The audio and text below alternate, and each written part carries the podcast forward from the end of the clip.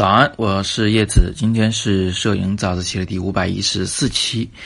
今天我有点头疼，我简单回答一下 Aaron 同学的问题。Aaron 说呢，最近碰到一些摄影师，动不动就谈审美、艺术、美术史或者艺术史，对摄影真的有那么重要吗？作为一名摄影师，是应该多去学习摄影上的一些公认的准则，还是应该抛弃这些去追寻艺术呢？首先确认一点，开卷有益。读一些好书这件事儿呢，从来就不会带来什么坏处啊！特别是读历史方面的书，不管你是艺术史还是摄影史，都是应该去了解一些的。啊，这些知识呢，一点都不枯燥，你不要以为它是像以前的那个历史课本里面一样，让你去背什么人名或者是呃背什么年份，不用你去背，你就读故事一样的把它们从头到尾读下来就好了。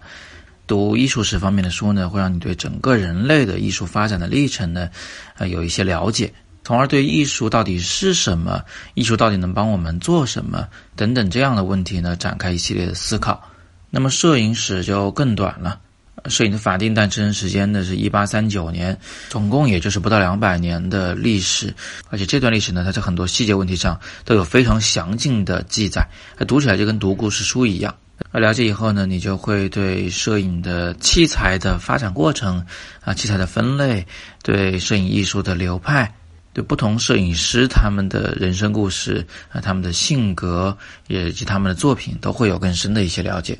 所以你可以听出来啊，总的来说，我是非常推荐大家去阅读摄影和艺术史的。正所谓读史可以明智嘛，它可以启发你。那或许对你现在的什么技术问题啊，没有什么直接的帮助，但是它可以启发你去攀登更高的高峰。不过话又说回来呢，呃，知识不是用来显摆的，也不是用来束缚你的思想的。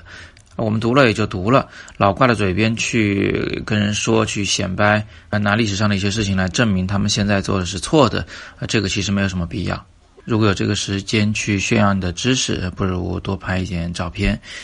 我很喜欢美国的莱特兄弟讲那句话，那他们说，据我所知呢，呃，鸟中最会说话的就是鹦鹉，但是鹦鹉是永远也飞不高的。最后呢，艾伦同学问的是不是应该抛弃这些去追寻艺术啊？我不认同这个观点。你应该先去了解他们，在了解他们的基础上，你可以说我不遵循他们所说的做，不遵循那些摄影大师们走过的路，不遵循那些公认的准则，这个可以。但是前提是你还是要对他们有所了解，你再说哦，我想有所创新。那抛弃过去的经验，完全盲目的去从头摸索的话呢，你很有可能是在走重复的，或者是绕着弯儿的路。今天我们就聊这么多，有更多的摄影问题呢，依然欢迎在底部向我留言，我会择机在早自习中回答大家。